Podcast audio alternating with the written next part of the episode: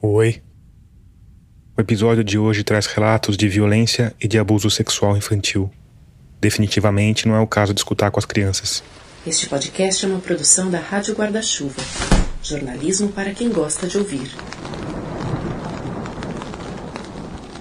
A história de hoje começa na cidade de Mogi das Cruzes, em São Paulo. No dia 13 de setembro de 2012, a professora e mediadora da rede estadual Roberta Borba se sentou na frente de uma das alunas dela, Blenda. A Brenda tinha 12 anos na época, hoje tem 21. Aquela conversa estava acontecendo por iniciativa dela. Mas a professora provavelmente achou uma boa ideia. Ela já vinha estranhando o comportamento da menina havia algum tempo. A Blenda andava sempre cabisbaixa no pátio e não se enturmava com os outros alunos. Os motivos disso ficaram bem claros naquele dia. A menina contou que no fim de semana em que a mãe tinha viajado, ela tinha sido estuprada pelo padrasto, um homem chamado Rubens Monteiro da Silva, que na época tinha 34 anos. Hoje a Blenda sofre de epilepsia e passa mal sempre que fala do que aconteceu naquela época. A mãe da Blenda, Daniele Figueiredo, também tem dificuldade de falar. Mas ao mesmo tempo acha que é importante jogar luz em tudo o que aconteceu. Então, depois de alguns dias de negociação, numa tarde de abril, ela aceitou me receber na casa onde mora hoje. Ela disse que ainda sofre muitas ameaças, pediu para eu não dar muitos detalhes sobre o endereço, então eu vou dizer só que a casa onde ela mora com as três filhas fica na região metropolitana de São Paulo. Depois de uma hora de viagem mais ou menos, estou chegando aqui na casa da Daniele, localização que ela me mandou. Bairro típico de periferia. Periferia de São Paulo, com ruas bem estreitas, esburacadas. Casas coladas umas nas outras. Sem muita sinalização.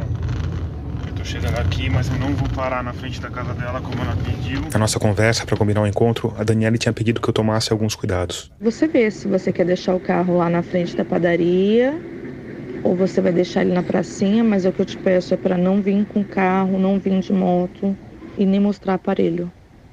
Porque teve pessoas que vieram em casa de moto, de carro e depois tiveram problemas, foram perseguidas. Eu segui as instruções dela. Vou encostar aqui nessa igreja mesmo.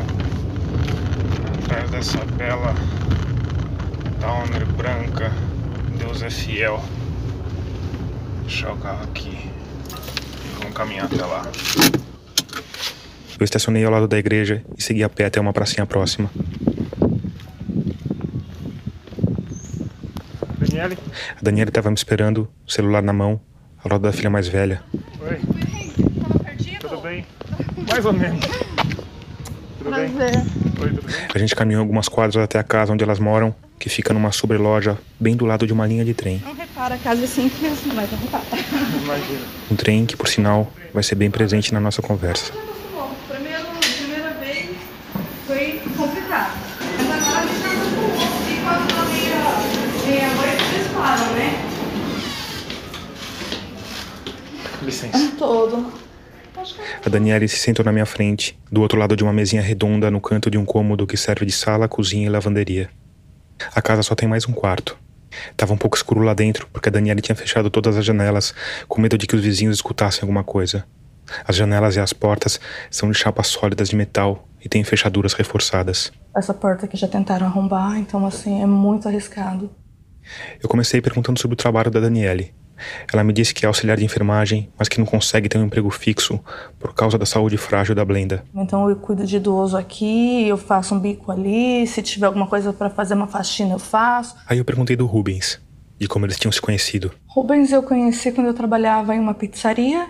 Ela contou que era atendente. Uma noite a pizzaria estava sem entregadores. Ela acabou tendo de fazer uma entrega e o cliente era o Rubens. E eu vi aquele homem bonito, sabe, Quantos anos você tinha na época? vinte e poucos. E aí, namorava pra cá, pra lá. E ele sempre falava que era solteiro. Na verdade, depois eu descobri que não, que não era solteiro. Mas mesmo assim eu já estava bem envolvida, né? Não adiantava mais. aí, quando eu tava com 29 anos, a Daniela engravidou do Rubens. Na época ela já tinha outras duas filhas, uma de 6, outra de 11. E quando a Tony nasceu, Ele se separou da mulher que ele tava e a gente foi morar juntos. nesse começo da vida em comum, a Daniela estava feliz com o Rubens. Um homem bonito, acima de qualquer suspeita, que trabalhava de dia, Como inspetor de qualidade numa metalúrgica. fazia faculdade à noite. Aos domingos eles iam à igreja, E aí foi indo, os anos foram se passando. até que um dia ela recebeu um telefonema. Era a ex-mulher dele dizendo que ele tinha estuprado um menino de 12 anos, me perguntando se eu sabia disso. Aí na hora eu falei: Imagina, vocês estão querendo estragar meu relacionamento? Vocês estão com inveja. E por que ela demorou tanto? Por que ela ligou nessa hora? O boletim de ocorrência de um atentado ao pudor consumado foi registrado em 2003 pelo pai da vítima, um menino de 15 anos. Segundo o que está relatado lá, o primeiro abuso tinha acontecido um ano antes, em 2002. Porque todos eram ameaçados. Eram ameaças constantes em volta para o pessoal calar a boca. Então as pessoas que sabiam não podiam falar. Eu sei o, o como é, sabe? Eu entendo ela. Eu vi ela chegando no fórum para testemunhar no caso da minha filha e ela chegou mais branca que essa parede, pálida, de tanta ameaça que ela recebeu antes de entrar no fórum. Esse primeiro boletim de ocorrência não deu em nada. E isso provavelmente tem a ver com um dos maiores desafios em casos de estupro. Eles geralmente acontecem entre quatro paredes e as provas são difíceis de se obter. Ainda mais quando as vítimas são crianças. No caso desse menino, por exemplo, o exame de corpo de delito foi feito vários dias depois do abuso e provavelmente por isso não acusou nenhum tipo de lesão. Então o Rubens nunca respondeu por essa acusação. E por isso, na época que recebeu o telefonema, a Daniele, que estava feliz no casamento, não acreditou na história toda. Eu achei que fosse uma mulher invejosa querendo destruir um relacionamento perfeito. Ao mesmo tempo, uma acusação dessas não é o tipo de coisa que dá para deixar passar em branco. Quando ele chegou, eu falei: a sua mulher ligou e falou que você estuprou um menino de 12 anos que é primo dela, é verdade? Aí ele falou: não é mentira, ela tá fazendo tudo isso para destruir nossa vida. A Roberta é invejosa. Só que daí por diante não foi mais a mesma coisa, né? Você acreditou e não quis confrontar ou você ficou com uma dúvida? Não queria cair a ficha. Não queria cair a ficha. E aí depois disso? Aí depois disso eu perguntei para as crianças se estava sofrendo abusos e elas falaram que não. Nessa época suas filhas tinham que idade? Brenda tinha 12, Rita tinha 7 e Tuane tinha 2. Aí, mais ou menos um mês depois, a Daniele foi chamada para uma reunião na escola da Blenda, com a professora, que mais tarde seria testemunha no processo contra o Rubens, com a diretora e com a filha. Eu fui chamada lá quando eu vejo já estava todo mundo me olhando. E aí perguntaram para mim se eu sabia disso. Eu falei assim, eu eu sei da ligação da Roberta, mas eu não tô sabendo de mais nada. Então vamos, vamos procurar um médico? E por que você acha que ela preferiu falar para a escola? Por medo? Por medo de te magoar? O que você acha que foi? Talvez medo de não acreditar, né? Ela sabia que você gostava do. É.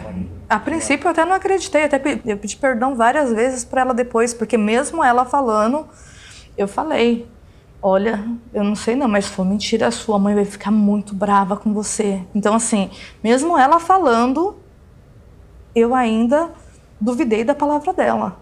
E pedi perdão a Roberta também, pedi perdão a todos por ter duvidado da palavra deles. Todos querendo falar, né? E eu não ouvindo ninguém. Mas nessa reunião você levou a sério? Aí eu levei a sério, eles acionaram o conselho tutelar na hora, nós fomos pro hospital.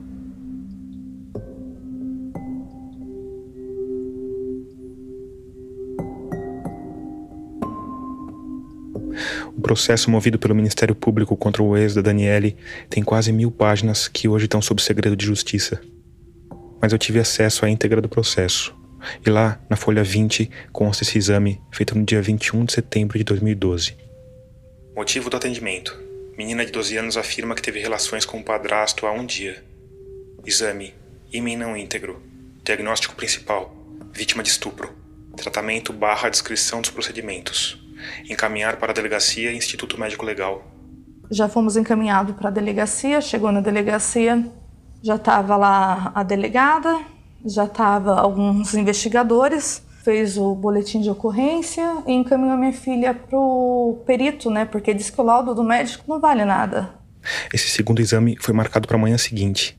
Quer dizer, em menos de 24 horas, a filha da Daniele, à época com 12 anos, teve de contar duas vezes sobre como era violentada pelo padrasto e foi submetida a dois exames ginecológicos com dois médicos diferentes. Mas, antes do segundo exame, sem opção, elas tiveram de voltar para casa.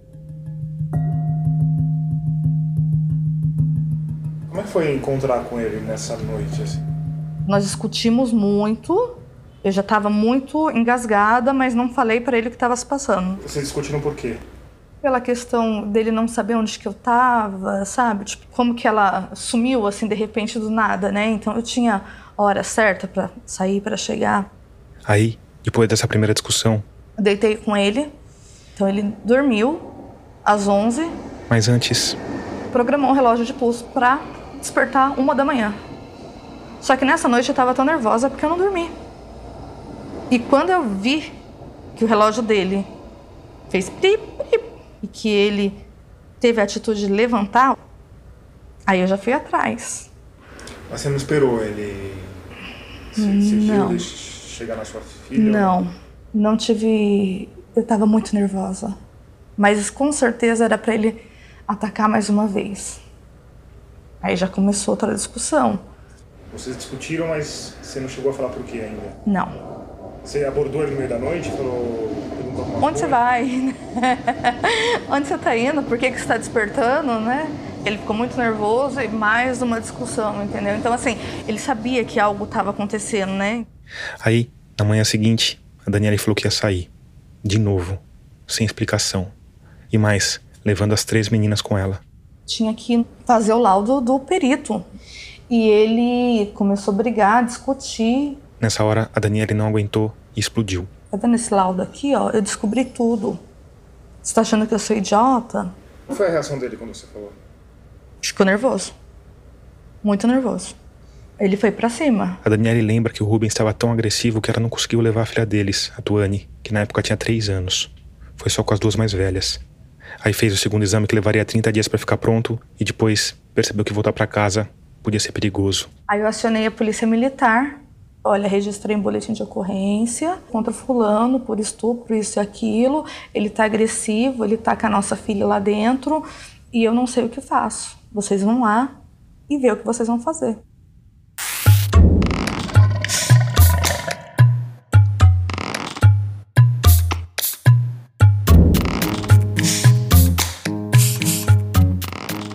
Eu sou Tomás Chiaverini e o episódio 66 de Escafandro já começou.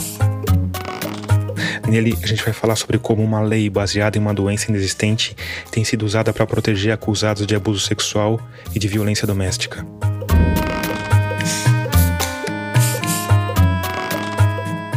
Antes de adiante, eu preciso te lembrar que a Rádio Escafandro é mantida única e exclusivamente por uma parte dos ouvintes que colaboram financeiramente com o projeto. Então, se você gosta do podcast, se quer que ele continue, se quer que ele melhore, se quer episódios mais profundos e com frequência maior, pense na possibilidade de se tornar um ouvinte financiador. Para fazer isso, o caminho é fácil, rápido e seguro. Só ir lá em catarse.me barra escafandro e escolher o valor com o qual você quer ou pode apoiar. Com 5 reais você já tem acesso a uma área exclusiva com algumas entrevistas completas. Com 30, eu te mando uma caneca customizada com o logotipo da Rádio Escafandro. Com 50, te mando um livro autografado. Se você ficou com alguma dúvida ou quiser apoiar de outra forma, é só ir lá em radioescafandro.com, clicar na aba Apoie, que tem tudo explicadinho. E se você já está entre humanos luminosos como o Amaro Vitor da Silva, a Gabriela Janini, o Luan Amadeu e o Peterson Rego, muito obrigado por isso. Ah, e se tiver um tempinho aí, me segue nas redes, curte e compartilha os conteúdos. Isso também ajuda muito o projeto a crescer e a melhorar. Eu tô no Twitter e no Instagram como Tomás Chiaverini e como Rádio Escafandro.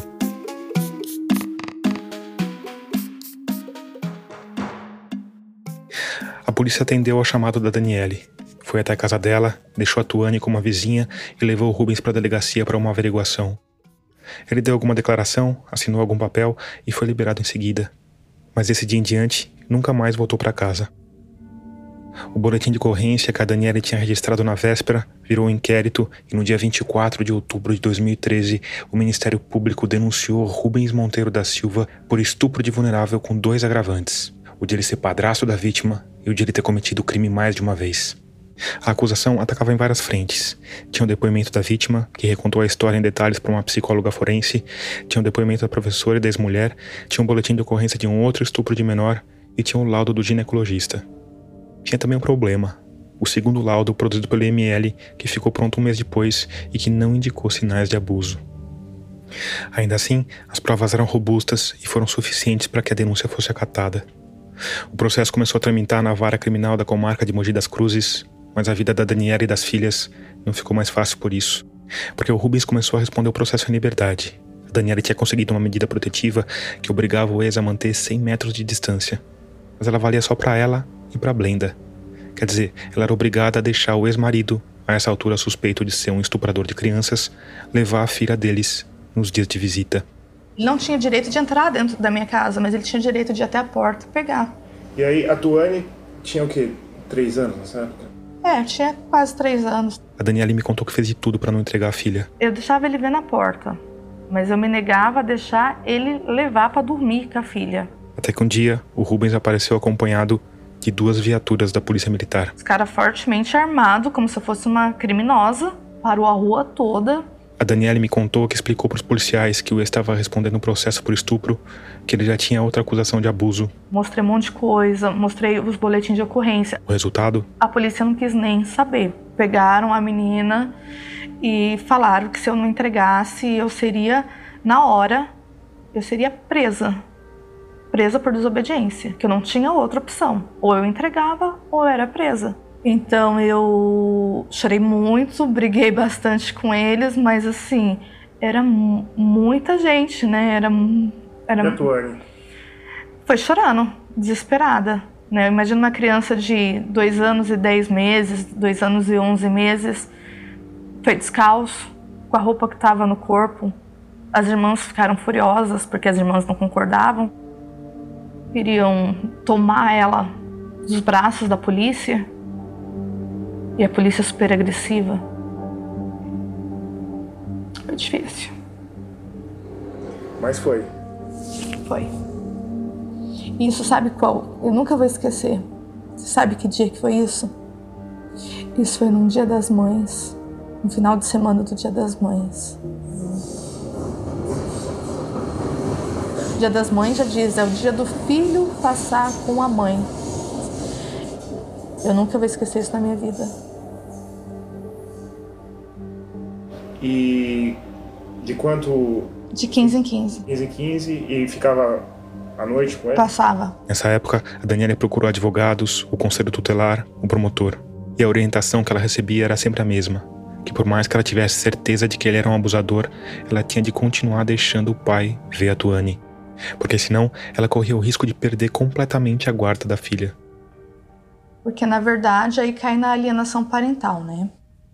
A defesa preliminar do Rubens foi apresentada mais de um ano depois do primeiro boletim de ocorrência, no dia 22 de maio de 2014. Pedia a rejeição da denúncia porque as provas eram fracas e porque o ônus da prova é de responsabilidade da acusação. Citava o laudo negativo do IML e na folha 204 falava em alienação parental mais especificamente na Síndrome da Alienação Parental, um conceito criado na década de 1980 por um psiquiatra norte-americano chamado Richard Gardner. O conceito é relativamente simples. A alienação parental acontece geralmente em situações de divórcio, quando o pai ou a mãe manipula a criança para ficar contra a outra parte. Imagina, por exemplo, que numa situação de divórcio, a mãe, inconformada com a separação, começa a falar mal do pai para o filho, dificulta visitas, fala que o pai fez coisas que ele não fez. Nesse caso, ela estaria afastando, alienando o pai do filho. Por isso, ela poderia ser considerada uma alienadora e o pai um alienado. Até aí, a coisa parece razoável. Pessoas de coração partido que se tornam vingativas não se constituem um fenômeno raro. Mas o Richard Gardner vai além. Ele diz que os adultos são capazes de fabricar a síndrome da alienação parental nas crianças. E entre as várias estratégias para prejudicar a imagem do ex-companheiro estariam falsas acusações de abuso sexual e implantações de falsas memórias por meio de lavagem cerebral.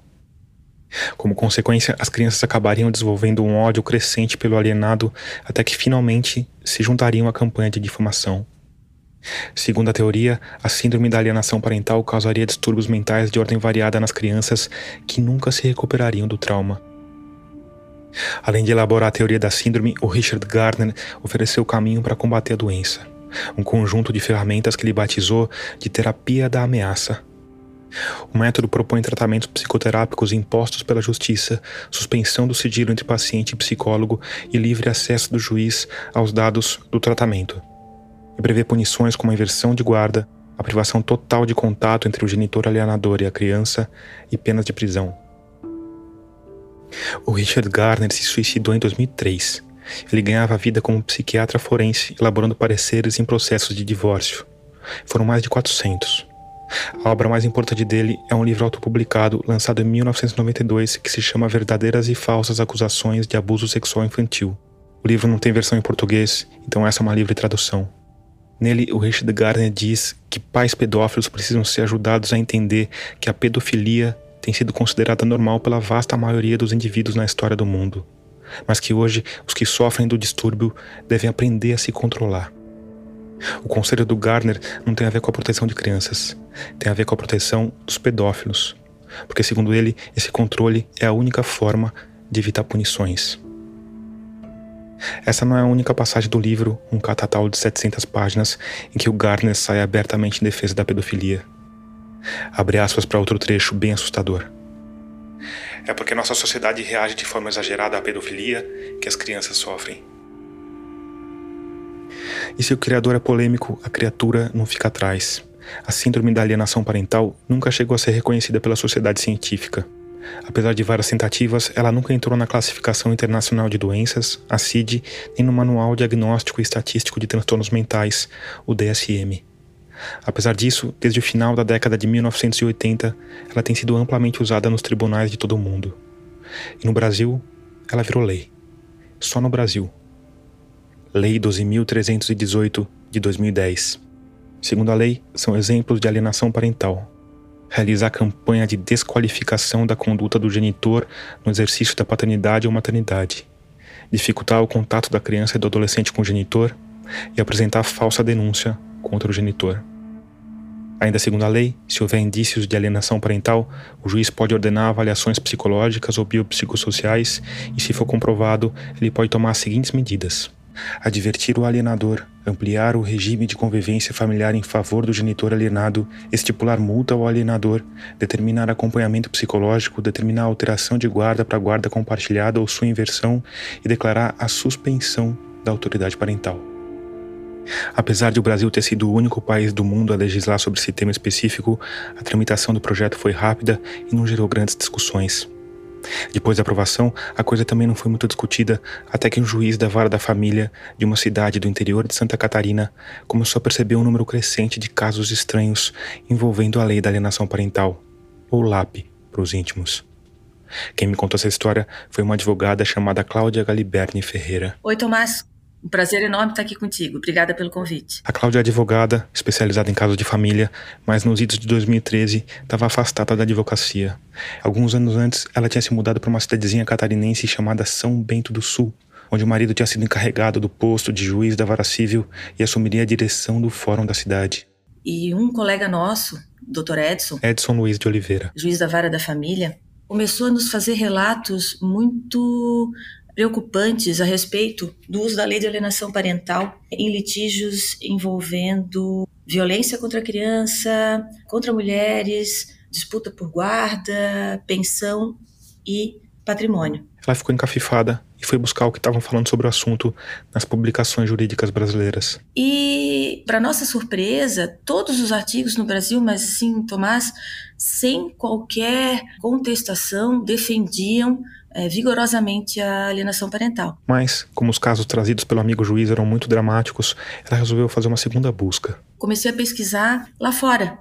E, para minha surpresa novamente, um número assustador de, de estudos muito sérios contestando e atacando de uma maneira veemente a alienação parental. A Cláudia Ferreira resolveu escrever um artigo sobre isso, em coautoria com o marido, o juiz romano José Ensweiler. O artigo é uma síndrome de alienação parental, uma inicofalácia. Foi o primeiro artigo brasileiro a questionar a necessidade de haver uma lei de alienação parental por aqui. Foi publicado em 2014 na revista da Escola da Magistratura aqui de Santa Catarina. No artigo, eles reúnem uma vasta bibliografia crítica tanto à teoria do Garner quanto à aplicação do conceito da alienação parental nos tribunais. Essa teoria foi criada para defender pedófilos nos Estados Unidos por Gardner, que era perito em processos que envolviam acusações de pedofilia, e ele desenvolveu essa teoria da alienação parental para servir como defesa nesses casos. E nesses artigos, todos assim, de, nos Estados Unidos, na, na Europa, na Austrália, Nova Zelândia, todos eram contrários à aplicação da AP. Apesar disso, como a gente já disse, o legislativo brasileiro resolveu criar uma lei específica sobre o tema. Foi uma, uma lei patrocinada por associações de pais homens separados, uma pequena parcela da advocacia e da psicologia que queria ter uma arma de defesa judicial de pais separados violentos e ou pedófilos. É óbvio, não se afirma aqui que todos os pais que litigam alegando que foram alienados são violentos ou pedófilos. É importante ressaltar também que falsas acusações existem, assim como existem manipulações de crianças e tentativas de afastar os filhos dos pais ou das mães. Mas o que os críticos da lei argumentam é que a gente já tem formas legais eficientes para lidar com isso. Tu poderia ingressar criminalmente, processo de calúnia, e na vara, nas varas de família, tu poderia sim, da mesma forma, pedir é, reversão de guarda, pedir guarda compartilhada, avaliação psicológica, mas sem essa pecha de pecha de alienante ou é, alienado e sem as repercussões gravíssimas que a lei da alienação parental traz. Hoje, a lei da alienação parental é a principal arma de defesa utilizada por aqueles que são acusados de violência ou abuso. Assim, ó, em todos os processos. Segundo a Cláudia Ferreira, às vezes o pai que está respondendo a um processo criminal usa a lei no argumento de defesa, como no caso da Daniela e do Rubens. Às vezes ele entra com um processo paralelo na vara de família, pedindo a inversão de guarda ou visitas compartilhadas. Aí esse processo pode ser usado tanto como defesa quanto como chantagem para a mãe desistir das acusações. A simples acusação de alienação pode levar ao afastamento sumário e total da mãe da criança. Em crianças de idades extremamente é, tenras, crianças de colo. Essa situação de uma mãe ser obrigada a entregar a criança abusada ao pai abusador é surreal demais. Mas ela acontece. Eu me chamo Thaisa, tenho 39 anos. Como o processo da Thaisa ainda está em aberto, a gente resolveu usar só o primeiro nome dela. Eu também vou omitir outros detalhes que possam facilitar a identificação dos envolvidos, como os locais onde tudo aconteceu. Resido com meu atual companheiro, dois enteados e a minha filha, que nesse momento está com 9 anos. A Thaisa tem duas filhas com dois pais diferentes. Aqui a gente vai se concentrar na história da segunda filha. A Thaisa me contou que nunca chegou a morar com o pai da menina, mas assim que ela nasceu, ele fez questão de ter visitas regulares. Então, eu e ele fomos a um advogado e fizemos um valor de pensão e também os dias que ele era para vir, aos domingos, a cada 15 dias. Mas, apesar de tudo ter sido regulamentado na justiça, ele nunca aparecia para visitar. Por outro lado, insistiu o tempo todo para que eles reatassem o relacionamento. Foi assim por pouco mais de dois anos, quando, ainda segundo a Thaisa, ele mudou o discurso. Ele disse assim: Olha, Thaisa, eu vou te dar a última chance se tu quiser voltar, porque senão eu vou abrir um processo e vou pedir a guarda. Eu respondi para ele: se você acha que é isso que tem que fazer, faça. No fim, ele não pediu a guarda da filha, mas sim que as visitas deixassem de ser assistidas e que a filha passasse a dormir na casa dele, o que foi aceito pela vara da família. Então, a gente acordou o seguinte: que nos primeiros dois meses, pelo fato dela não conhecer a família paterna, dela não ter contato com ele, ela iria no sábado, às 8 horas, e voltaria no sábado, às 18 horas. Da mesma forma no domingo. Após esse período, ela passaria a pernoitar. E aí eles começaram um novo esquema. Enquanto ela ia e voltava, não tinha problema nenhum. Porém, quando ela começou a dormir, ela começou a voltar diferente. Quantos anos ela tinha quando ela começou a dormir? Ela tinha dois anos. Então, ela vinha muito diferente daquilo que era o habitual. Ela voltava agressiva, eu não conseguia chegar perto dela ela começou a ter uma estranheza na creche. Ela se enfiava debaixo da mesa, ninguém tocava nela, nem criança, nem professora. Outra coisa que chamava muita atenção era que várias vezes a menina voltava já dormindo. Ele me entregava ela às seis horas da tarde de domingo e a criança estava dormindo. E não era um horário habitual dela dormir. E ela dormia de um sono tão profundo que às vezes eu não conseguia acordar ela. Então eu fui notando que aquilo estava estranho. Até que um dia, essa estranheza chegou no auge. O sono da menina estava profundo demais. Eu fiz cócegas na minha filha nos pés, na barriga. Ela não tinha mais reflexo nenhum. Às 6h18 eu dei entrada no hospital. Dois minutos depois eu estava dentro do consultório do pediatra. E eu expliquei a situação, doutor João. Eu desconfio que eles estão dando algum tipo de sedativo para essa criança. Então ele disse: Olha, eu vou fazer os toques. E de fato ele fez o mesmo procedimento da cócega, beliscou o umbigo, beliscou os mamilos. A minha filha não sentiu nada e nem a, as pupilas. Esse movimento de abrir e fechar a pupila não tinha mais nela.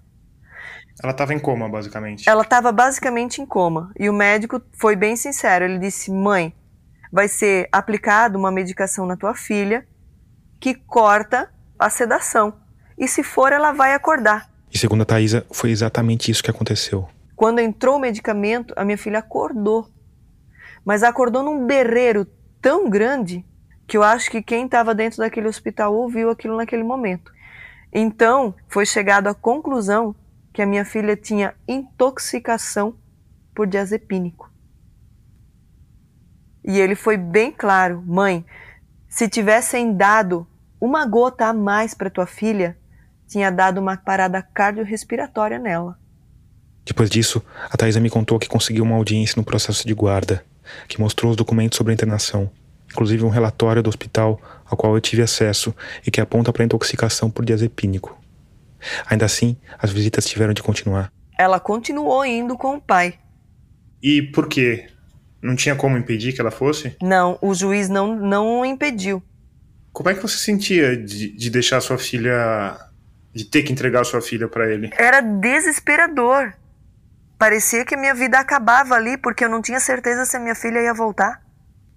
Eu tinha um medo constante daquilo. Eu não via a hora de dar às seis horas da tarde de domingo. E eu esperava lá na estrada para ver se o carro dele vinha para entregar a, a minha filha. Você pensou em fugir, ir embora, tomar alguma medida drástica? Naqueles momentos, não. Porque a Thaisa me disse que sabia que tinha alguma coisa errada, mas ela achava que a droga tinha sido uma forma de acalmar a menina. Porque era criança, não estava acostumada, eles queriam acostumar na marra. Eu sabia que tinha aquilo ali de errado. Só que eu não sabia o que estava por vir. O que estava por vir é que a filha da Thaisa nunca mais voltou dormindo. Em compensação, ela chegou com a região genital muito vermelha. Dava a impressão de assada, porém ela não usava mais fralda de dia. Tinha vezes que a minha filha, ela se colocava as mãos entre as pernas e se apertava e começava a chorar. E eu não sabia por quê. E não tinha como saber. Até que a menina falou: o pai mexe na pepeca. Aí o que eu pensei de primeiro? Bom, ela ficou assada, ele deu banho, ela, ele passou pomada e era isso. Porém, se repetiu. A Thaisa lembra bem a data em que a coisa desandou de vez. Dia 18 de setembro de 2016, que eu fui colocar a fralda nela para dormir, eu me assustei. Porque a minha filha estava extremamente vermelha. Aí ela disse: O pai mexe na peca e dói quando ele mexe. Eu acho que aquele foi o pior dia da minha vida. Escutar a minha filha relatando aquilo.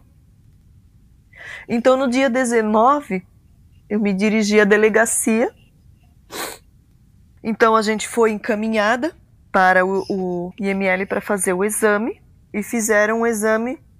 Então aquele exame veio negativo para qualquer violação. Então eu contratei uma ginecologista. A Thaisa me contou que esse segundo exame nem chegou a ser feito, porque a menina, que na época estava prestes a fazer três anos, contou para a médica da mesma forma que tinha contado para a mãe.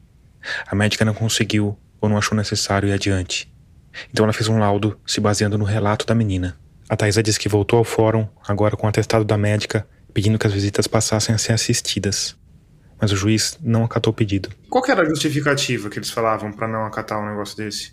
Porque as provas não são contundentes. A Thaisa foi conversar com uma conselheira tutelar. Eu lembro que na época ela disse assim: mãe, se você não relatar o abuso, você vai ser condenada por isso. Se você relatar o abuso, você vai ser condenada igual. A Thaisa, claro, escolheu a segunda opção. Foi até a polícia e fez um boletim de ocorrência. E de fato, foi pra frente. O boletim virou um inquérito e a filha da Thaisa foi escutada por uma psicóloga da Polícia Civil. Ela relatou coisas que eu jamais poderia imaginar na minha vida. Como a gente já disse, é muito difícil obter prova material em casos de abuso sexual infantil. Então, o depoimento da criança é muito importante.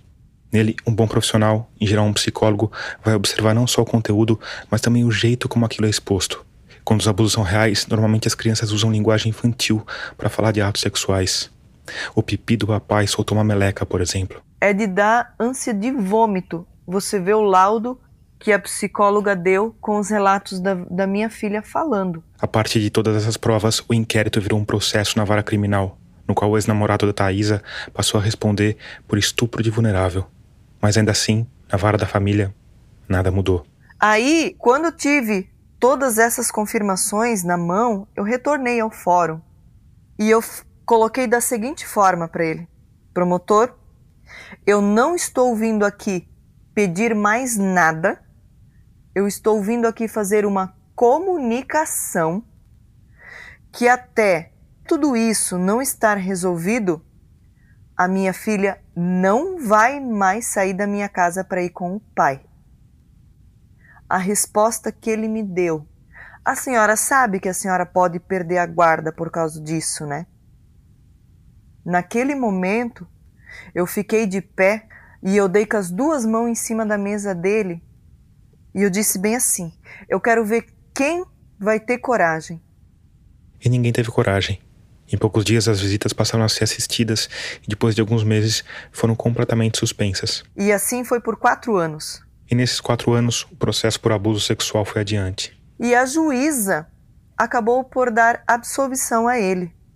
Ali no mês de dezembro, no dia 4 de dezembro de 2020. Logo depois de ser absolvido em primeira instância, o ex-companheiro da Thaisa pediu que as visitas fossem retomadas. E de fato foram. Mediante isso, o Conselho Tutelar entrou em contato comigo para ter uma conversa prévia. Primeiro início da conversa. Vamos evitar de fazer alienação parental. A conselheira chegou a falar o seguinte para minha filha: Tu tens que perdoar o teu pai se ele te fez alguma coisa. Essa conversa foi no dia 15 de dezembro de 2020. É época de Natal e Jesus gosta quando a gente perdoa e faz as pazes. E a minha filha o tempo todo se negando: não, eu não quero, não, eu não vou. A essa altura, ela tinha seis anos e, segundo a Thaisa me contou, ainda lembrava dos abusos do pai. Ainda assim, ela teve de ir. A Thaisa me contou que no dia da primeira visita estava o pai, a mãe do pai, um funcionário de um cartório contratado pelo pai para documentar a coisa toda, uma conselheira tutelar da cidade e dois policiais militares. Se tu não for, a mãe vai responder por alienação parental. Ela vai pagar uma multa por descumprimento de ordem judicial. E aqui a questão da alienação tinha um agravante. Porque o cara chega lá dizendo que foi falsamente acusado. E aí ele chega lá com absolvição em primeiro grau? Vamos concordar que realmente fica difícil para mim, né? Então a Thaisa não só entregou a filha, como teve todo um trabalho de convencer a menina aí. A Thaisa me explicou que deu várias instruções à filha. Se acaso alguém tentar fazer alguma coisa, você grita, você corre. Eu anotei o número do meu celular para ela. Aí a filha da Thaisa foi em duas visitas. E provavelmente ela deve ter passado algum aperto, porque ela foi só essas duas vezes. Depois disso, o pai tentou pegar a filha mais cinco vezes, todas com a polícia e o conselho tutelar. Nas outras vezes. Mas ninguém conseguiu convencer a menina aí. Não teve santo que fizesse essa criança aí. Na segunda visita ela voltou, ela reclamou de alguma coisa ou não falou nada? Não, ela não, ela voltou séria. Ela só voltou séria. Diante de tudo isso, sem saber mais o que fazer? Não tendo mais para onde recorrer, eu acabei me mudando de cidade. Ali que entrou a instauração incidental da alienação parental. Ele pedi, chegou a pedir a reversão da guarda e ele quer a guarda compartilhada. Aqui tem dois detalhes especialmente importantes para nossa história. O primeiro, nesse meio tempo, o Ministério Público recorreu da absolvição no processo de estupro de vulnerável. O processo subiu para a segunda instância e um ano depois de Thaisa ter se mudado com a filha, o ex-companheiro dela foi condenado. Ainda cabe recurso dessa sentença, por isso eu optei por não usar o nome real dele aqui. Então, só para entender como que a gente está hoje, ele foi condenado em segunda instância. Correto. Por estupro de vulnerável. Correto. E mesmo assim está correndo um processo de alienação parental em que ele pede a guarda compartilhada da filha que ele foi condenado de estuprar. Aham. é isso que tá É isso. O segundo detalhe importante: o ex-companheiro dela é um militante em favor da lei da alienação parental. Ele tem uma página numa rede social com mais de 160 mil seguidores. Quer dizer, mesmo ele estando condenado em segunda instância, você tem que ir na audiência ainda. Sim, eu tenho que ir na audiência ainda.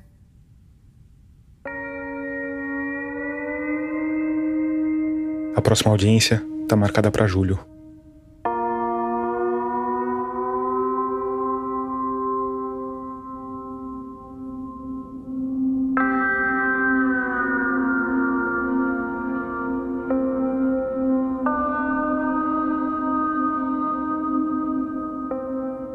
Como o ex-companheiro da Thaisa foi condenado em segunda instância, é pouco provável que ele consiga essa guarda compartilhada.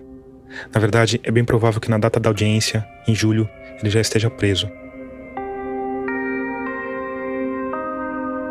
Mas nem sempre é assim. Porque, como eu já disse, processos de abuso sexual são complicados, as provas são difíceis de se obter e o depoimento das crianças é facilmente desacreditado, quase sempre com a ajuda da teoria do Richard Gardner, que fala sobre a implantação de falsas memórias. Na verdade, processos desse tipo são tão complexos que muitas vezes a polícia acaba usando outras estratégias para colocar os abusadores atrás das grades. Eu fui conversar com um policial que se especializou nessa tarefa. Meu nome é Jorge André. Jorge André Domingues Barreto. Eu sou investigador da Polícia Civil do Estado de São Paulo. Trabalho na unidade de inteligência do DENTER 5 e a gente trabalha com exploração sexual infantil desde 2015. O Jorge André é especialista em investigações no mundo virtual, mas trabalha numa equipe com investigadores de várias áreas, atuando nos mais diversos tipos de crime envolvendo exploração sexual infantil. Eu comecei perguntando para ele sobre como é trabalhar com crimes tão terríveis.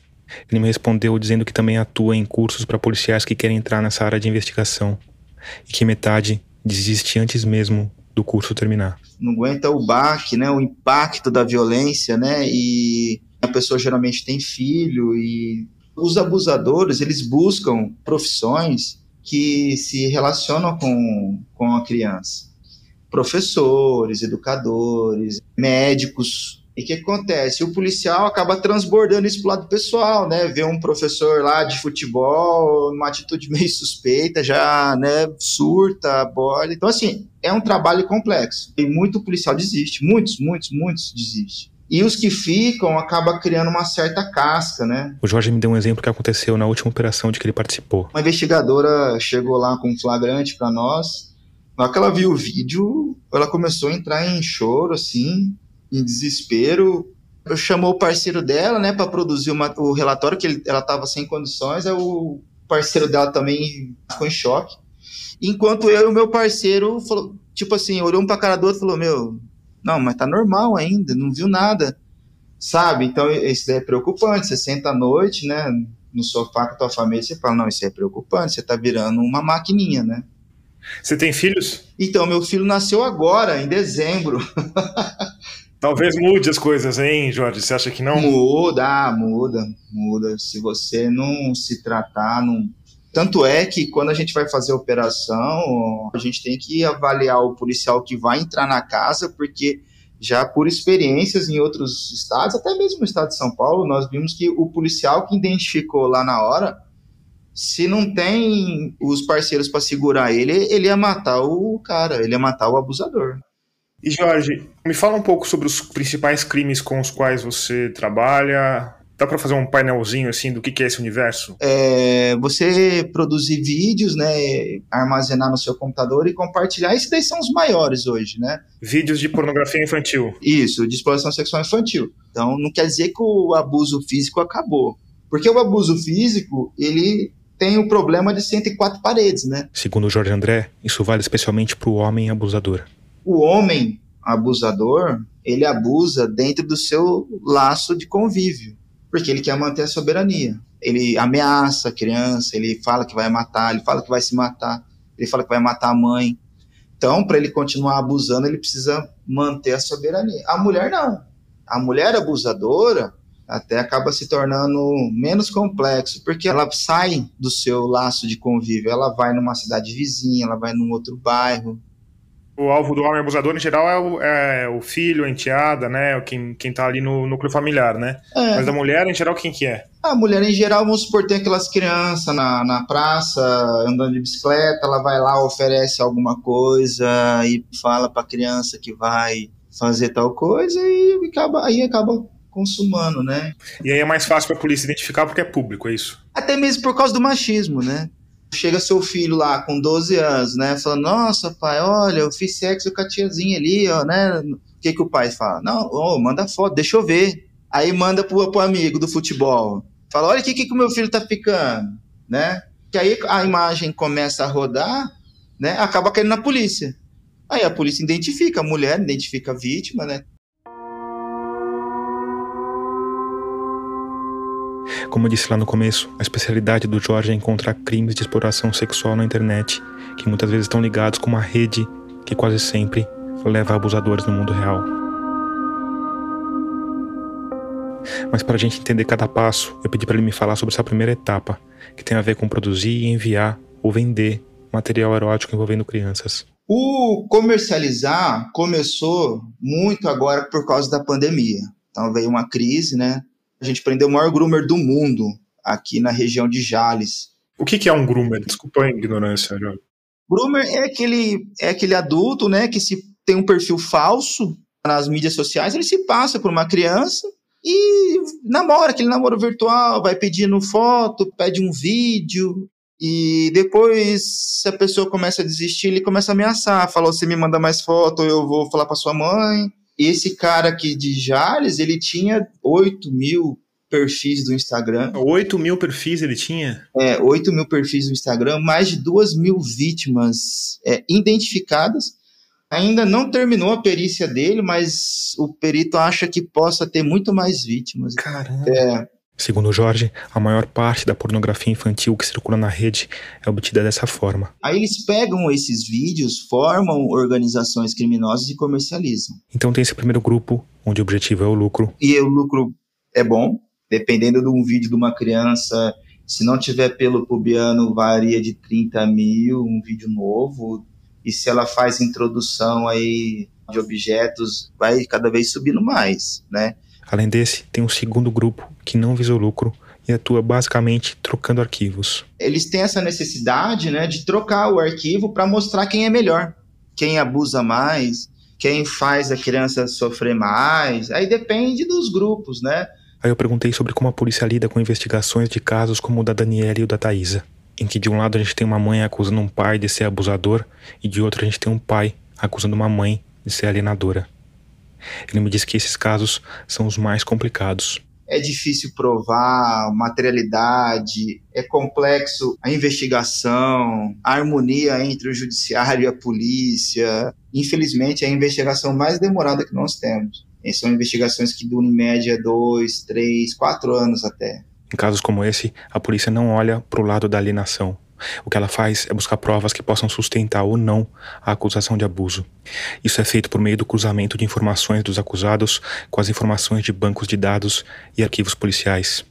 E de tudo isso com o que circula em grupos pedófilos na Deep Web. Investiga-se, encontra esse pai ou essa mãe abusadora em vídeos, né, em bancos de dados de vídeos nossos, produzidos, distribuídos na internet ver se encontra perfis sociais falsos de groomers. Teve casos já de pais né, de alienação parental tinha perfis falsos para atrair crianças, né? O groomer. O Jorge me contou de um caso específico que aconteceu na cidade de Rio Verde, em Goiás. Foi um pedido de ajuda de um policial, colega nosso, que a mãe foi lá fazer uma denúncia que o filho foi abusado. Aí ele mandou o material para nós e começamos a trabalhar em cima disso.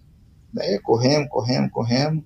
Aí, enquanto o Jorge e a equipe dele buscavam pistas do abusador em grupos de pedófilos no mundo virtual, no mundo real, o pai conseguiu a reversão da guarda com base na lei da alienação parental. A criança abusada passou a viver com o abusador. Mas se isso foi terrível para a mãe e para a criança, para os investigadores, foi um detalhe que tirou a investigação do limbo. Aí encontramos o perfil dessa pessoa na Deep Web, comemorando. Um usuário em um grupo de pedófilos estava comemorando uma decisão de reversão de guarda em um processo de alienação parental. Isso, claro, não era suficiente para provar nada, porque podiam haver outros processos tramitando na mesma data. Aí o que eles fizeram? Buscamos todos os deferimentos do Brasil naquele dia. Fomos analisando um por um para ver quem estava comemorando ali e fechamos o cerco, identificamos quem que era tal e conseguimos identificar dois perfis falsos dele na Deep Web. Um ele usava para conversar sobre o, movimento pedófilo e o outro ele usava para trocar esses arquivos. Só que aí precisava produzir a materialidade, né? Quer dizer, eles sabiam que aquele perfil provavelmente pertencia ao pai da criança, mas eles precisavam de uma prova material, que geralmente está no computador do suspeito, ao qual a polícia só tem acesso com um mandado de busca. E talvez aquilo ainda não fosse suficiente para um juiz autorizar a busca. Aí. O delegado me ligou e falou: Jorge, a criança acabou de ser internada agora, ela tentou se matar, não sei o quê, uma criança nova. Era um menino, tinha entre 8 e 9 anos. Aí eu consegui materializar que ele colocou na comunidade lá que o filho dele tava tentou se matar, o que, que ele devia fazer? Se ele devia ir mais devagar, o conselho, pedir conselho pro grupo lá. Aí eu consegui individualizar ele, fiz um relatório mostrando que todos os eventos que ele que estava acontecendo era muito coincidente que estava acontecendo isso na Deep Web. Com esse relatório, eles conseguiram uma autorização judicial para entrar na casa do suspeito, coisa que tinha de ser feita na hora certa. Esperamos ele logar na internet, na Deep Web, porque é algo que não gera materialidade fácil. Na hora que ele entrou, a gente entrou na casa dele. Quem entra na casa do suspeito é uma equipe operacional. O Jorge fica lá na salinha dele, esperando e torcendo. Você fica naquela ansiedade, né? Na salinha ali, o cara online ali. Aí de repente toca o telefone e fala: Ó, oh, pegamos. Quando a polícia entrou, o pai abusador estava com o computador ligado, com os dois perfis da Deep Web abertos. Aí tinha, tinha vídeo do filho dele, tinha vídeo dele. Ele foi preso por estupro, foi preso por compartilhar arquivo de conteúdo de exploração sexual infantil, por produzir arquivo de exploração sexual infantil. Aí deu dias ali, nem dias. A mãe ligou e falou: Nossa, Jorge, reverter o meu caso.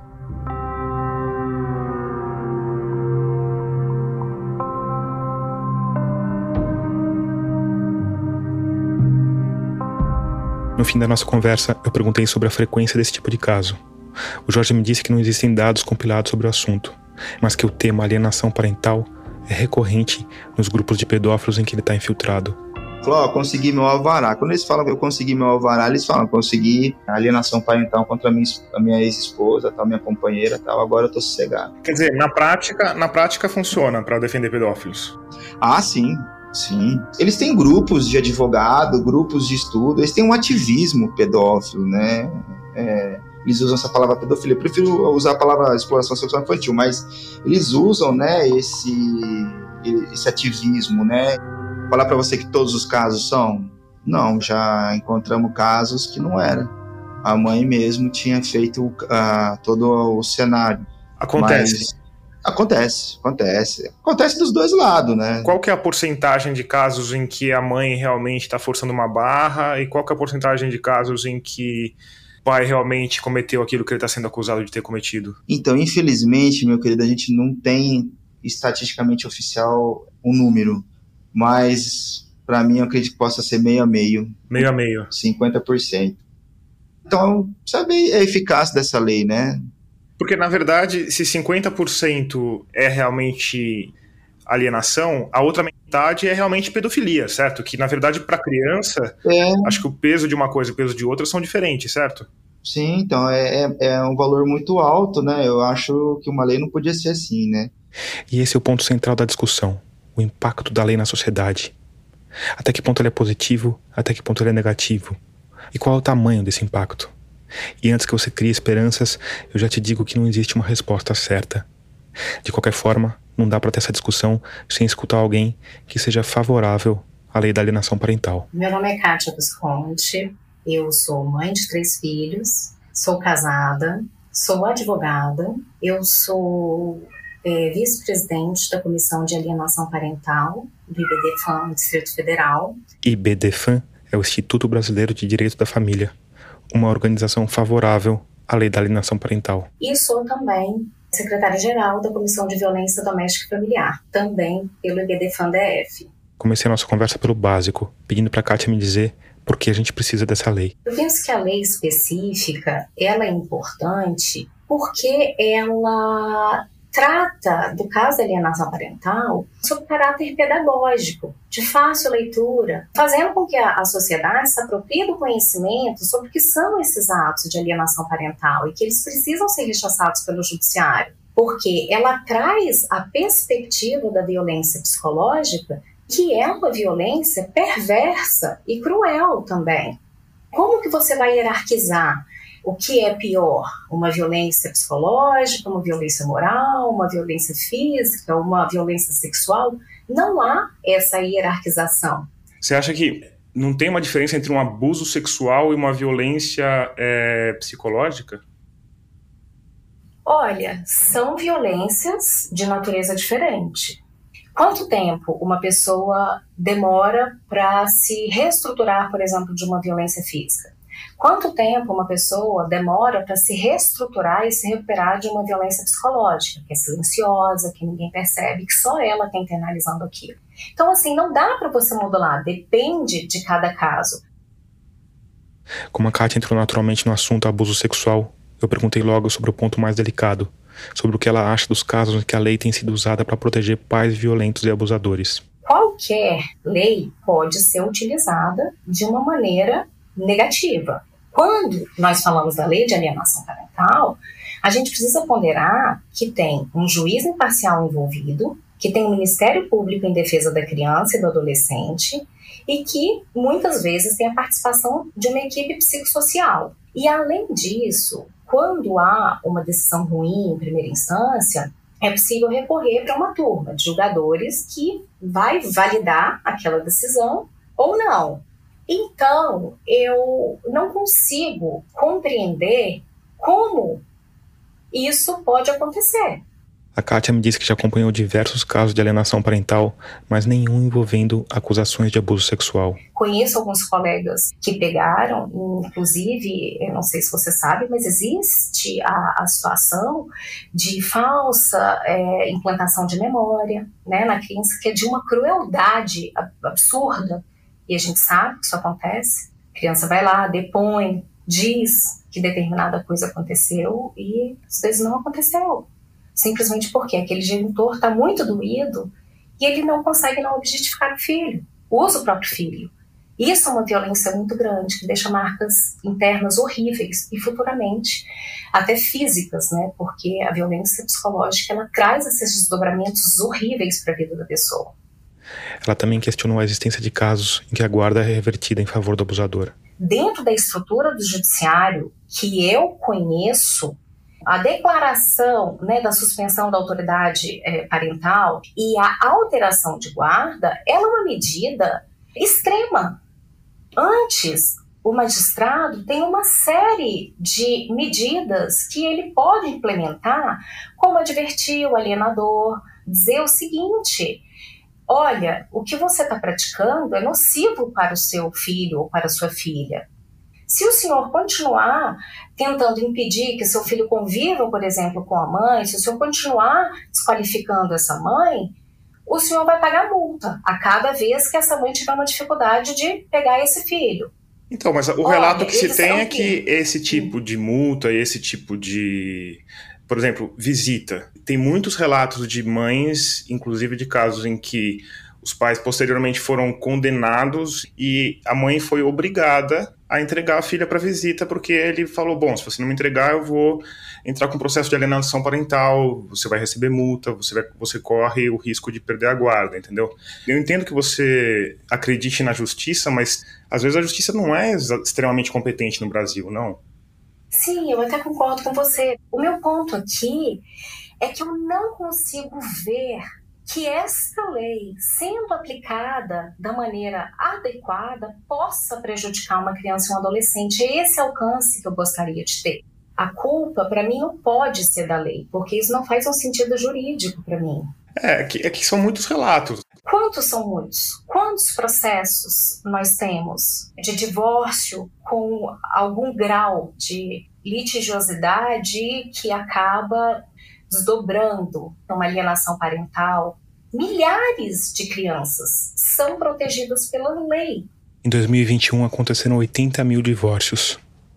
Isso não diz muita coisa, porque a alienação parental é usada de várias formas, algumas vezes dentro de um processo que já existe, outras só como ameaça, outras numa argumentação de defesa. A gente não sabe a quantidade de pessoas que ingressaram com o pedido de declaração de alienação parental e essa busca nesse equilíbrio do convívio com relação à quantidade de processos em que essas pessoas afirmam em que os, os pais efetivamente abusaram sexualmente dos filhos e ainda assim o judiciário concedeu a guarda ou até suspendeu o poder familiar da mãe. Porque se isso aconteceu, é um absurdo jurídico. Ou quando isso aconteceu, não vou dizer que não aconteceu, que não pode ter acontecido, é um absurdo jurídico, é uma anomalia jurídica. E veja bem, se é uma, uma anomalia, vamos dizer, procedimental, será que revogar a lei vai corrigir essa anomalia? De todos os argumentos trazidos pela Kátia Visconti, esse foi o que eu achei mais convincente. Segundo o Conselho Nacional de Justiça, em dezembro de 2019, havia mais de 77 milhões de processos em tramitação. E é óbvio que lá dentro tem as maiores distorções e barbaridades. Então será que os casos da Daniele, da Thaisa e de mais outra dezena de mães com os quais eu tive contato na apuração desse episódio podiam ser simplesmente uma anomalia? Eu levei essa questão para Cláudia Ferreira. Eu argumento em sentido contrário. A meu ver, bastaria que uma criança sofresse com a aplicação equivocada dessa lei para que ela não existisse. Você pode achar que esse pensamento faz sentido ou que ele é ingênuo, mas acho que o mais importante é o que a Cláudia falou depois. Segundo ela, casos como os que eu trouxe aqui estão longe de ser uma anomalia. São milhares. Eu não posso te dar um número exato, ah, são 100 mil, 200 mil, mas são milhares. Através do, do Sumo Iuris, do nosso site, a gente recebe semanalmente pedidos de ajuda, de, de orientação, é, que estão com medo de perder os filhos.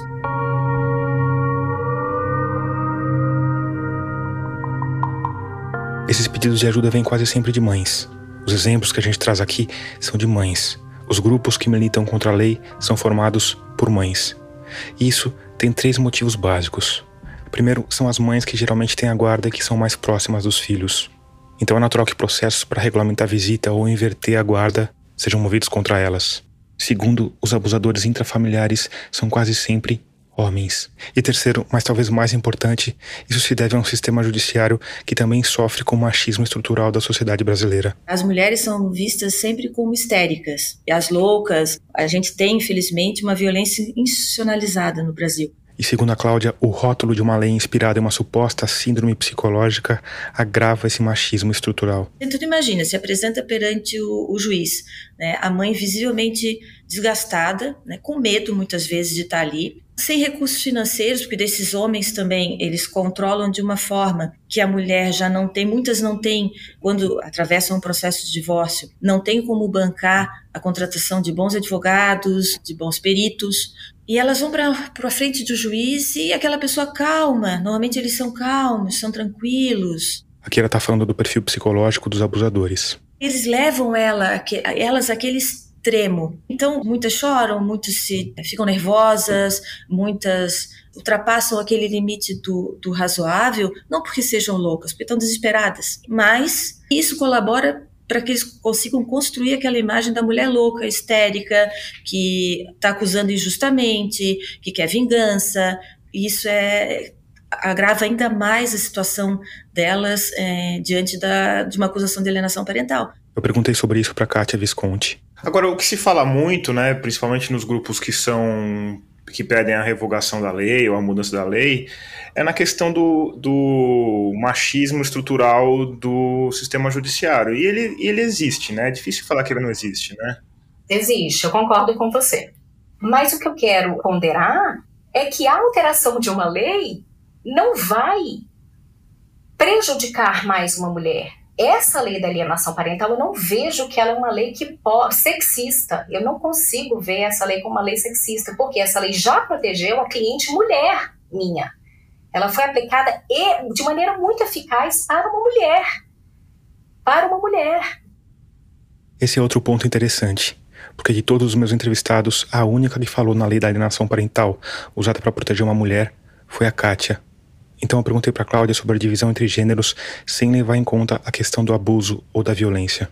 Ela começou me explicando o que a gente já sabe. Não existem dados estatísticos confiáveis. Mas. Todo mundo que atua e todo mundo que está no dia a dia da, da jurisdição sabe que são raríssimos os casos em que os homens são penalizados com alienação parental.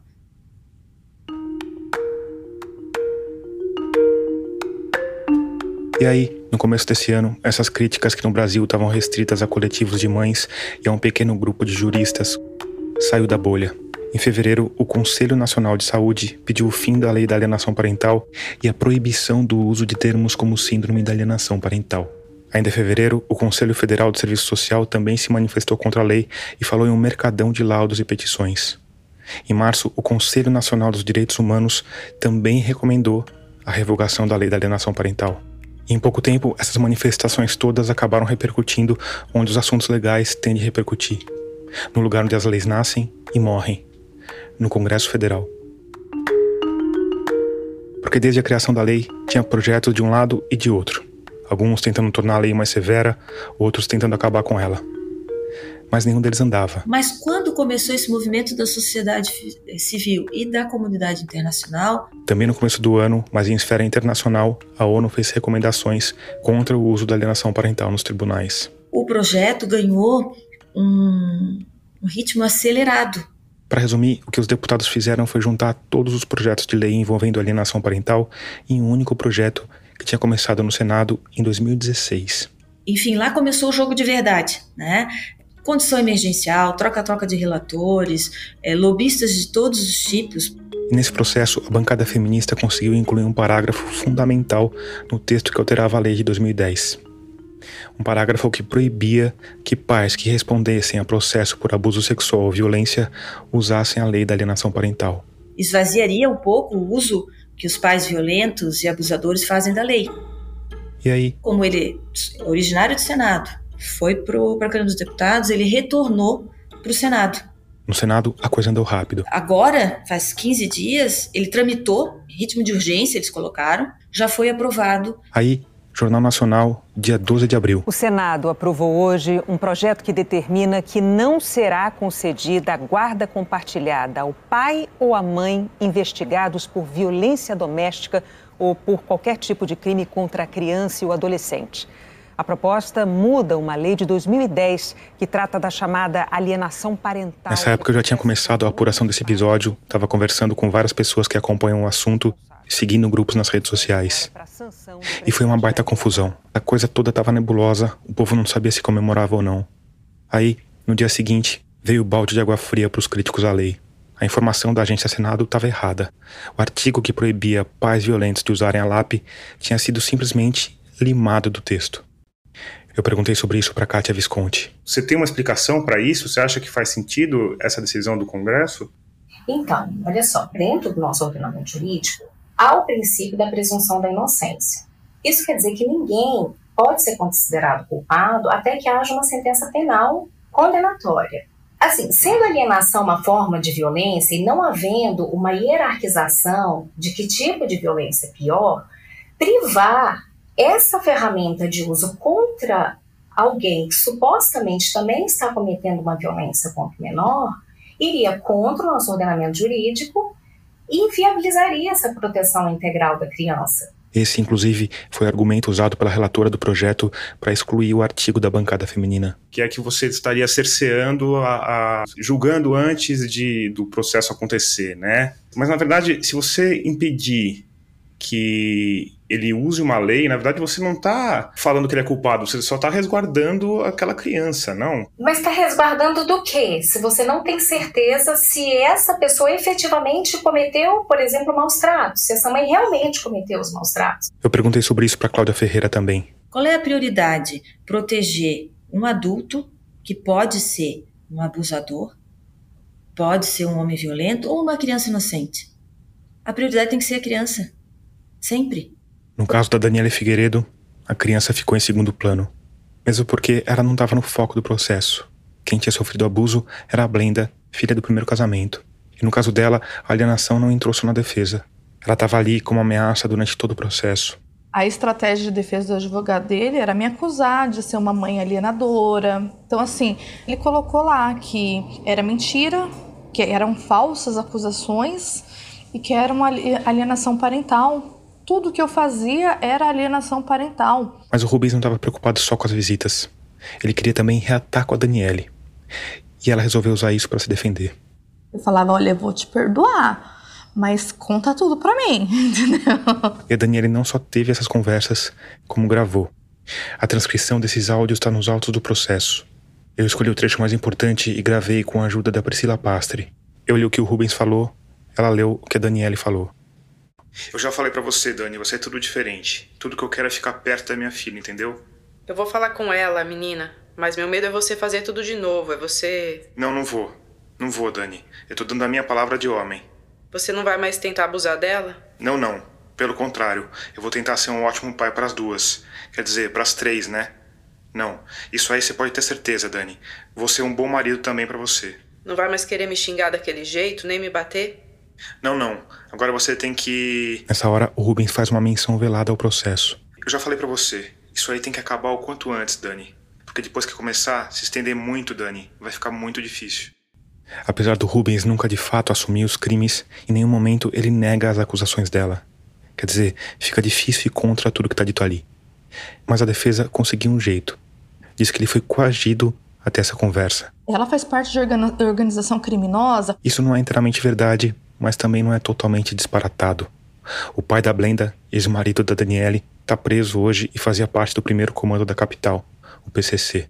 E ela me diz que várias vezes usou isso para assustar o Rubens e se defender. Foi com uma arma na cabeça que eu fui obrigado a falar aquilo. O juiz já fica assim, então já quebrou, já derrubou aquilo ali. A essa altura, a Daniele já tinha buscado ajuda e orientações em tudo que é canto. E uma dessas pessoas que a orientava disse que ela tinha de dar um passo além. 2016, final do processo, nos dias do julgamento. Eu não vou revelar quem é essa pessoa aqui porque isso pode trazer complicações legais para Daniele. Mas o que você precisa saber é que perto do julgamento, essa pessoa chamou Daniela de canto e falou: "Olha, você vai perder o processo, você vai ter que pagar indenização para esse homem e ele tá te acusando de alienação parental. Você vai perder a guarda da sua filha e vai terminar de acabar o resto da sua vida." Mas escuta o que eu tô te falando. Filma. Vai lá na Santa Efigênia, compra pequenas câmeras, coloca, deixa ele lá. Deixa ele fazer o que ele quiser. Finge como se. age como se estivesse tudo normal, tudo bem, naturalmente. E você fez o quê? Saí correndo e fui pra Santa Efigênia. não, é não? Tinha que fazer. Eu tinha que obedecer. A Blenda tinha quantos anos? A Blenda aí já tinha tinha 15 anos. Oh, eu vou comer esse bolo inteiro de tanta ansiedade. Por causa da minha visita, a Daniela tinha comprado um bolo de chocolate com cobertura. Eu tinha aceitado um pedaço antes de a gente começar a gravar. E ela continuou comendo ao longo da entrevista. Mas enfim, Voltando à história. Comprei lá as Ela comprou várias câmeras secretas. Que eram uns reloginhos de cozinha. Instalou tudo na casa e esperou até o dia em que o Rubens avisou que ia ver a filha. Abrimos tudo para deixar tudo bem clarinho. Ela contou que o ex já chegou um pouco bêbado. Meio bêbado e a gente tinha feito um almoço lá, era um final de semana. Elas ofereceram o resto do almoço, ele comeu. Daqui a pouco eu falei para ele que eu ia na vizinha lá buscar. Ela inventou uma desculpa e saiu. Saí. E, Daniele, como é que foi para você colocar a Blenda nessa situação? Não foi fácil, mas foi necessário. E como é que ela reagiu a essa situação? Ela ficava indignada em ver, né, tudo aquilo, e ela se sentia na obrigação de fazer aquilo. Assim, ela fez, aparentemente ficou bem. Segundo a Daniele, o plano que elas tinham feito ajudava a acalmar a Blenda. Ela estava ciente que a mãe estava ali perto, ela estava ciente que tinha amiga da mãe, ela estava ciente que tinha outras pessoas também ao redor, então ela estava ciente que ali ele não ia matar ela, ali ele não ia consumar o estupro. E que outras pessoas que tinham além de você e da sua. Tinha outras pessoas que a gente pediu para que ficasse sobre aviso. É melhor não falar quem são essas pessoas. Não pode, né? é complicado. Aí, com todos em posição, a Daniela saiu, esperou o tempo combinado e voltou. Quando eu retornei para casa, O Rubens estava claramente constrangido. sem graça, Ela chamou a filha para conversar no quarto e perguntou se ele tinha feito alguma coisa. aí eu perguntei pra Blenda, e aí, deu certo? Ele fez alguma coisa? Aí ela falou assim, fez. Abre as câmeras que você vê. A essa altura, o Rubens tinha percebido algo de estranho no ar. E se ele ficou meio tenso, ele ligou o carro e saiu. Aí nesse que ele ligou o carro e saiu, nós fomos verificar as imagens. Realmente as imagens tinham pego, né? O que, que ele fez? Primeiro ele começou a passar a mão no seio dela, depois ele ergueu o vestido, tirou o pênis pra fora, ela empurrou ele. É, ele não tentou uma relação mais forte porque ele sabia que a gente ia chegar a qualquer momento. Mas o que a gente queria provar era isso, era que ele realmente ele atacava. Você fez isso várias vezes ou na primeira vez que você fez ele já. Não, na- foi, uma única vez. Elas assistiram as imagens e gravaram em um DVD para levar para a delegacia. E aí, cometeram um erro. Deixaram para ir à polícia no dia seguinte. E antes que elas fizessem isso, logo de Ele manhãzinha, já chegou de manhã cedo. o Rubens estava esmurrando a porta da frente, Nisso que eu abri a porta, ele já grudou. no pescoço dela. Ele já grudou aqui. Ele falou: O que, que você fez? Eu falei: Não fiz nada, me solta. E aí eu consegui escapar, as crianças apareceu ele parou. Ele se acalmou, foi embora. Aí eu corri com, com a gravação pra delegacia. Elas entraram, mas enquanto ela explicava a situação, viu que o Rubens passava de carro na frente da delegacia. Você acredita? Foi atrás de você? Ele, ele já tinha deduzido e ele começou a passar de carro na delegacia, na frente da delegacia, assim. Eu, gente, vocês não estão vendo que o Rubens está passando aqui? Eles vão me matar aqui dentro. Porque eu tinha medo de morrer, né? Mas, tem tanto, não E fizeram nada. Depois de algum tempo, ele aparentemente desistiu. Elas deixaram as cópias da gravação e saíram a pé de volta para casa. Desci com a minha filha, desci com essa, né, Zadão pequena. Mas alguns metros adiante, na praça central da cidade de Mogi, Quando eu passo na frente da praça, ele tá sentado lá. Tava esperando pra fugir, tava se preparando pro voo dele. Aí eu comecei a gritar: pedófilo descarado, safado, sem vergonha, tem que morrer. Comecei a gritar. e conforme a Daniela gritava, povo que o povo foi se juntando em volta. "Ah, Ele é pedófilo? Peraí. E foram tudo atrás dele. Um monte de gente foi atrás dele. Tinha mulher que tirou o sapato, foi correndo atrás dele. Era homem, era mulher, era tudo, entendeu? A Daniela não ficou para ver o resultado da confusão. Por máximo que o pai é vilão, não podia deixar a filha ver esse tipo de coisa, né? Então eu deixei aquela muvuca de gente indo atrás dele. Eu sabia que ele tava apanhando ali, ele tava levando uma surra mesmo. E só que assim, eu não fiquei pra, pra ficar vendo. Você eu sei que ia matar ele? Ia, ia morrer, ia morrer. Só que alguém entrou e salvou, não sei quem foi. Depois daquela manhã, o Rubens desapareceu. Alguns dias depois, em 15 de dezembro de 2016, o julgamento aconteceu à revelia, sem a presença do réu. Ele foi condenado a 19 anos, 7 meses e 6 dias de reclusão em regime fechado. O juiz também mandou que fosse expedido um mandado de prisão, mas a essa altura ninguém mais sabia onde ele tinha se metido. Quer dizer, quase ninguém, porque algum tempo depois, o Rubens começou a postar fotos em uma rede social. E numa dessas fotos, talvez por descuido, talvez por certeza de impunidade, tinha a localização: município de Paulista, região metropolitana de Recife. Postava foto em rede social dele tomando todinho na praia de Recife. A Daniela pegou aquilo, foi na delegacia, mas a polícia de Mogi deu de ombros, falou que não podia fazer nada. Deu mandado de prisão e falou: você vai. Se você não achar ele, você cola as fotos dele de poste em poste que vão achar rapidinho. Eu falei: é isso que vocês querem? tô indo. Pegamos um avião, eu, as crianças, alugamos uma casa. Ela saiu com a foto dele na praia, onde dava para ver uns prédios atrás. Eu mostrei para um sorveteiro. Falei assim, essa foto aqui é onde? Ele falou naqueles prédios ali para frente, ó. A Daniele passou dois dias na vizinhança, colando cartazes nos postes, com a ajuda das três filhas e de uma amiga. Aí a foto lá tinha foragido, cometeu três estupros em São Paulo e tá aqui na região.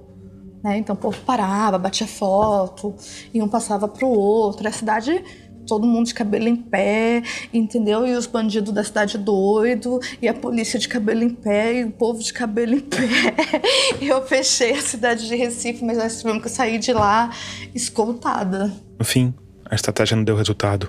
A Daniela voltou para casa e disse que em pouco tempo começou a receber ameaças. Era ameaça de cá, era motoqueiro cercando a gente pela rua, era carro só filmado passando o tempo todo na porta da minha casa. E que tipo de ameaças que eram?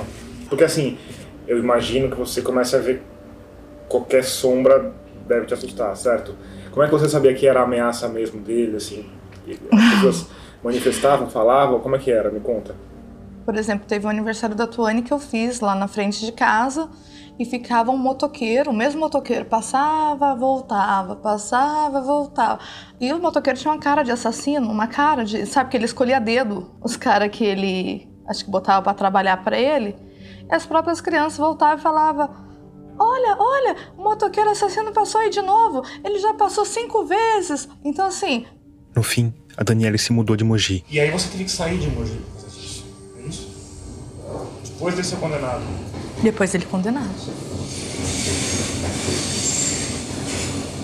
O Rubens Monteiro da Silva recorreu duas vezes e foi condenado mais duas vezes. É por isso e por todas as provas às quais eu tive acesso, incluindo o vídeo gravado pelas câmeras espiãs da Daniele, que eu me senti à vontade de citar o nome completo dele aqui. A cada seis meses, um novo mandado de prisão é emitido contra ele e a polícia faz uma varredura em bancos de dados para ver se ele foi preso por alguma outra coisa. E é isso. Ele nunca mais postou nada. A última foto foi um autorretrato, tomando todinho na praia. Quando a gente terminou a conversa, a Daniela tinha cumprido a profecia. Tinha compensado a ansiedade comendo o bolo inteiro, praticamente sozinha. Enquanto estava terminando esse episódio, final de abril, o novo texto da lei, sem o parágrafo que impediria que ela fosse instrumentalizada por pais violentos ou abusadores, estava esperando a sanção presidencial, o que, segundo quem estuda o assunto, deve acontecer logo.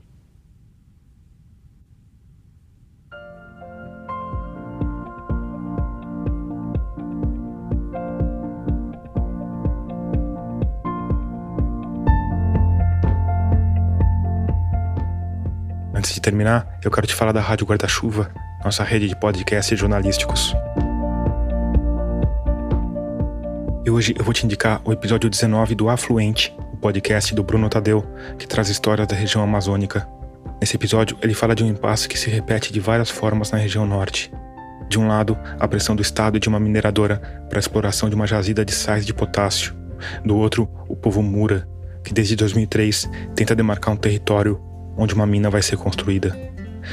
Procure por afluente no seu tocador. Escuta, que você não vai se arrepender.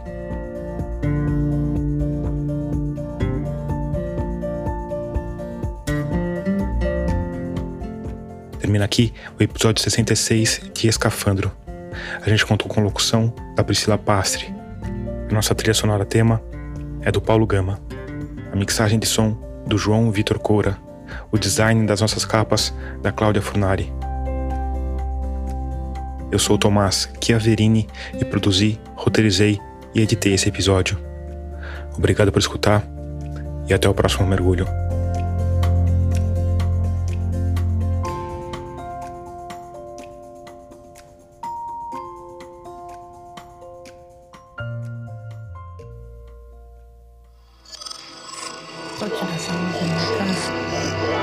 Esse podcast é apresentado por b9.com.br.